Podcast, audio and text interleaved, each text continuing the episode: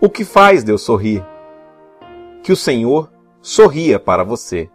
Números capítulo 6, versículo 25. Sorri para teu servo e ensina-me o modo correto de viver. Salmo 119, versículo 135. O sorriso de Deus é o objetivo de sua vida. E, sendo agradar a Deus o primeiro propósito de sua vida, a tarefa mais importante é descobrir como fazer isso. A Bíblia diz: descubram o que agrada a Cristo e comecem a praticar. Efésios capítulo 5, versículo 10. Felizmente, encontramos na Bíblia um exemplo claro de alguém que agradou a Deus. Noé. Na época de Noé, o mundo estava moralmente arruinado. Todos viviam para o seu próprio prazer, mas não para agradar a Deus. O Senhor não conseguiu achar ninguém interessado em agradá-lo, então se arrependeu de ter feito o homem. Ele ficou tão indignado com a raça humana que pensou em extingui-la. Mas houve um homem que fez Deus sorrir. A Bíblia diz: Noé dava alegria ao Senhor. Gênesis capítulo 6, versículo 8. Deus disse: Esse sujeito me agrada. Ele me faz sorrir. Vou começar tudo de novo com a família dele. Pelo fato de Noé ter agradado a Deus, é que você e eu existimos hoje. Observando a vida dele, aprendemos cinco atos de adoração que fazem Deus sorrir. Deus sorri quando o amamos acima de qualquer coisa. Noé amava a Deus mais que qualquer coisa no mundo, mesmo quando ninguém mais o amava. A Bíblia diz que, durante toda sua vida, Noé seguia a Deus constantemente e experimentava um íntimo relacionamento com ele. Gênesis capítulo 6, versículo 9. Eis o que Deus mais deseja de você: um relacionamento. Esta é a mais espantosa verdade do universo. Nosso Criador nos quer como companheiros. Deus criou você para amá-lo e o deseja que você também o ame. Ele diz: Não quero sacrifícios, quero seu amor. Não me interesso por suas ofertas. O que eu quero é que vocês me conheçam. Oséias capítulo 6, versículo 6. Você consegue sentir nesse versículo a paixão que Deus tem por você? Deus o ama profundamente, deseja que você também o ame. Ele anseia que você o conheça e que use seu tempo para ficar ao lado dele. Esse é o motivo pelo qual aprender a amar a Deus e ser amado por Ele deve ser o maior objetivo de sua vida. Nada é mais importante. Jesus chamou isso o mais importante de todos os mandamentos. Ele disse: Ame o Senhor, o seu Deus, de todo o seu coração, de toda a sua alma e de todo o seu entendimento. Este é o primeiro e maior mandamento. Mateus capítulo 22, versículo 37 e 38. Deus sorri quando confiamos nele completamente. A segunda razão pela qual Noé agradou a Deus foi o fato dele ter confiado no Senhor, mesmo quando isso não fazia sentido. A Bíblia diz: pela fé, Noé construiu um barco na terra seca. Ele havia sido avisado de algo que não podia ver e agiu apenas com base no que foi dito a ele. Como consequência, Noé tornou-se íntimo de Deus. Hebreus capítulo 11, versículo 7. Imagine essa cena. Um dia, Deus aproxima-se de Noé e diz: Estou decepcionado com os seres humanos em todo o mundo. Ninguém além de você pensa em mim, mas quando olho para você, começo a sorrir. Estou satisfeito com sua vida. Por isso, vou inundar o mundo e começar tudo de novo com sua família. Quero que você construa um barco gigantesco que salvará você e os animais. Havia três problemas que poderiam ter despertado dúvidas em Noé. Primeiro, Noé jamais tinha visto chuva pois antes do dilúvio Deus irrigava a terra com a água que brotava do solo. Gênesis capítulo 2, versículos 5 e 6. Segundo, Noé vivia a centenas de quilômetros do oceano e, mesmo que pudesse aprender a fazer um navio, como faria para colocá-lo na água? Terceiro, Noé teria de reunir todos os animais e depois tomar conta deles. Ele, contudo, não reclamou nem apresentou desculpas. Confiou em Deus inteiramente e fez Deus sorrir. Confiar em Deus inteiramente significa crer que Ele sabe o que é melhor para a sua vida e esperar que Ele cumpra suas promessas, o ajude em seus problemas e faça o impossível quando necessário. A Bíblia diz: o que agrada a Deus são as pessoas que o temem e põem a sua esperança no seu amor. Salmo 147, versículo 10 e 11. Noé levou 120 anos para construir a arca. Imagino que ele tenha enfrentado muitos dias desanimadores. Sem nenhum sinal de chuva, ano após ano, ele era implacavelmente criticado como um louco que pensava ouvir a voz de Deus. Creio que os filhos de Noé ficavam constrangidos diante do barco gigantesco que estava sendo construído em seu quintal. Mesmo assim, Noé seguiu confiando em Deus. Em quais áreas de sua vida você precisa confiar em Deus inteiramente? Confiar é um ato de adoração.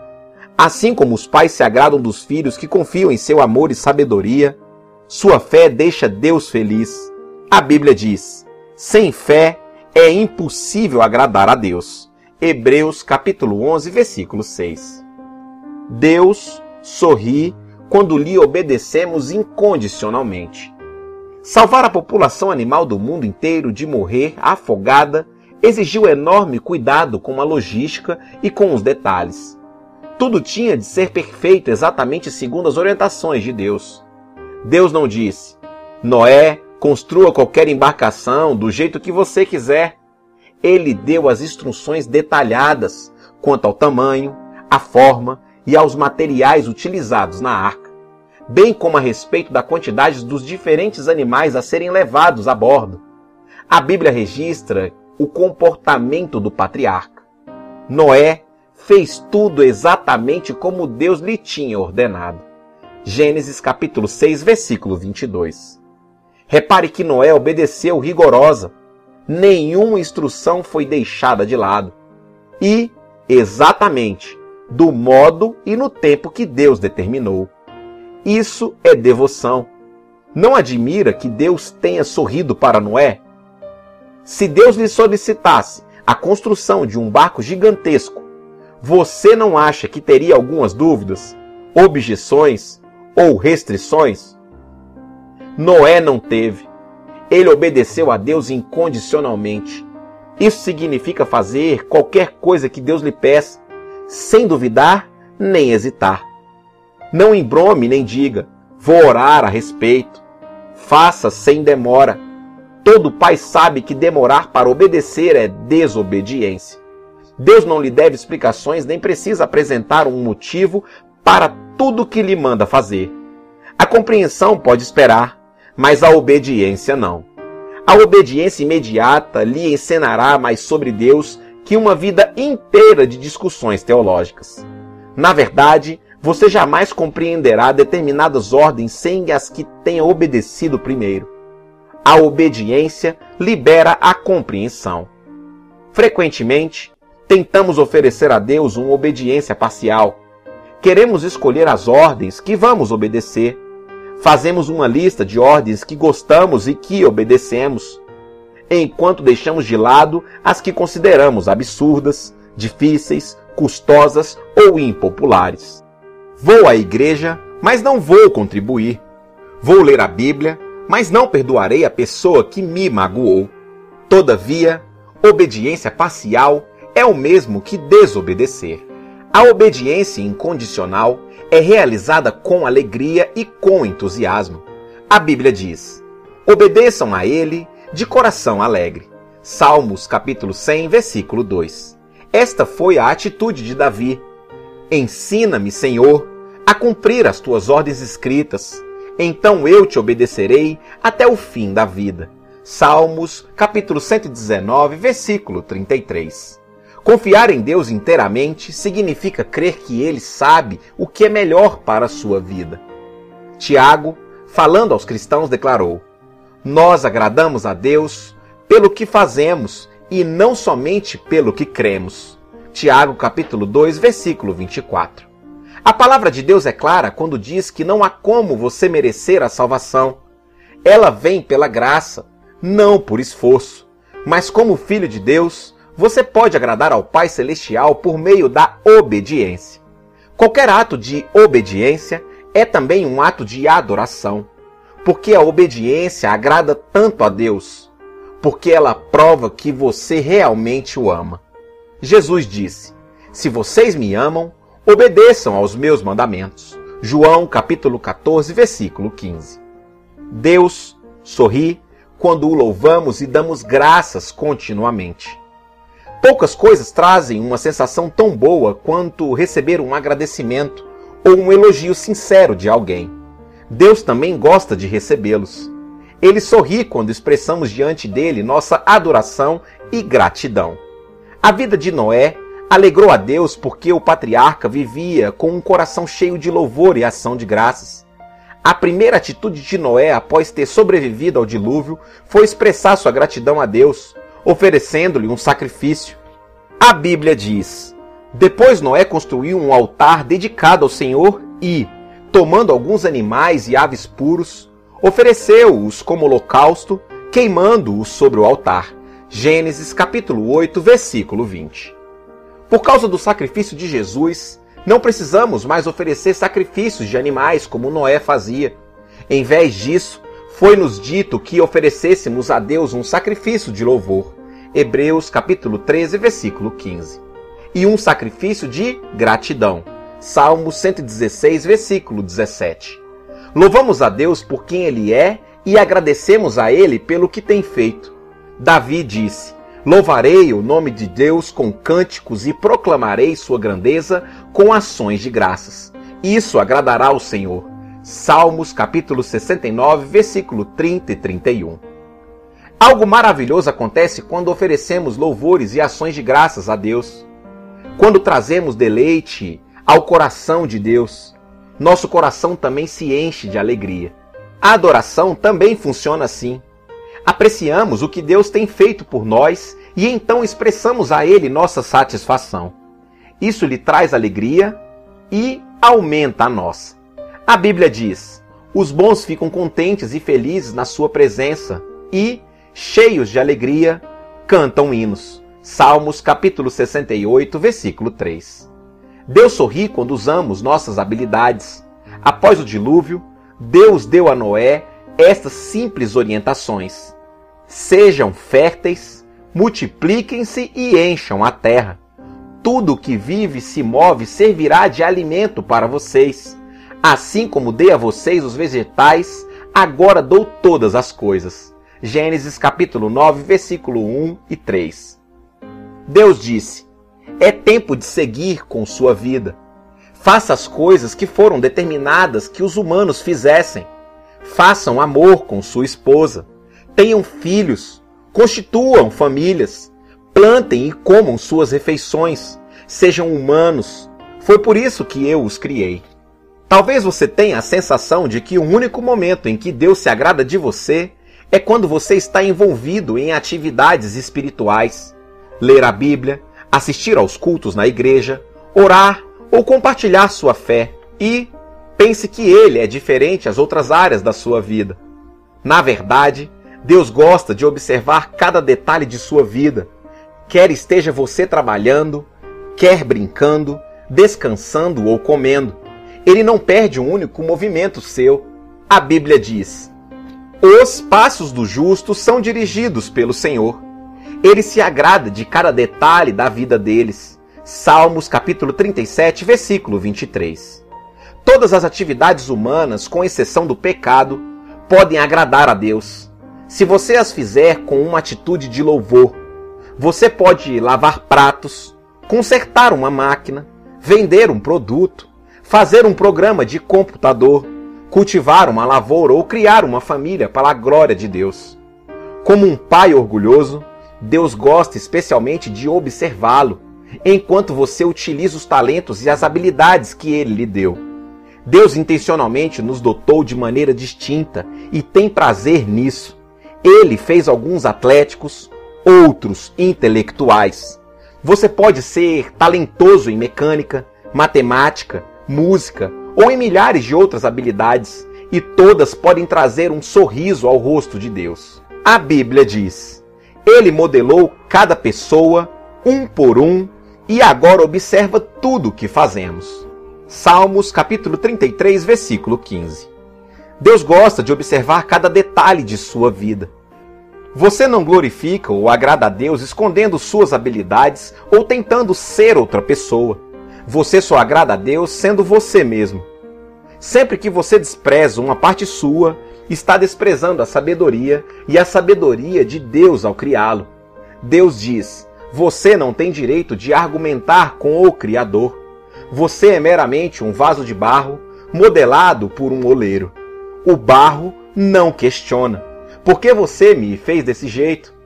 Isaías capítulo 45, versículo 9. Um exemplo.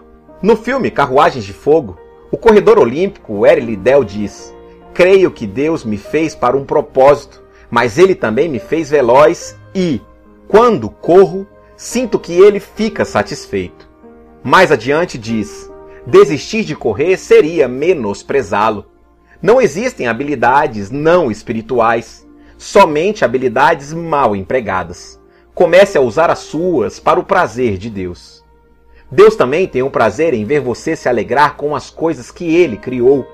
Ele lhe deu olhos para apreciar a beleza, ouvidos para apreciar os sons, nariz e pápilas gustativas para apreciar perfumes e sabores, e nervos sob a pele para apreciar o toque. Cada ato de prazer se torna um ato de adoração quando você agradece a Deus por ele. Na verdade, a Bíblia diz que Deus nos dá todas as coisas em grande quantidade para o nosso prazer. 1 Timóteo capítulo 6, versículo 17. Ele tem prazer mesmo em observar seu sono. Um homem disse: Quando meus filhos eram pequenos, lembro-me da profunda satisfação em vê-los dormir. Algumas vezes o dia havia sido cheio de problemas e desobediência por parte deles, mas, adormecidos, pareciam contentes, a salvo e tranquilos, e isso me fazia lembrar do quanto os amava. Meus filhos não precisavam fazer nada para que eu me deleitasse neles. Eu ficava feliz só de observá-los respirando, de tanto que os amava enquanto assistia os movimentos do seu pequeno tórax inspirando e expirando, eu sorria e algumas vezes meus olhos ficavam cheios de lágrimas de alegria. Quando você está dormindo, Deus o contempla com amor, pois você foi ideia dele. Ele o ama como se você fosse a única pessoa do mundo todo. Os pais não exigem que seus filhos sejam perfeitos ou mesmo maduros para amá-los. Eles apreciam os filhos em todos os estágios do seu desenvolvimento. Da mesma forma, Deus não espera que você amadureça para começar a gostar de você. Ele o ama e preza cada estágio de seu desenvolvimento espiritual. Durante seu crescimento, você talvez tenha tido professores ou pais que nunca estavam satisfeitos com nada.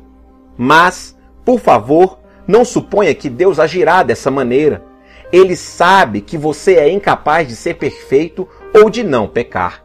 A Bíblia diz: Pois ele sabe do que somos formados. Lembra-se de que somos pó. Salmos capítulo 103, versículo 14.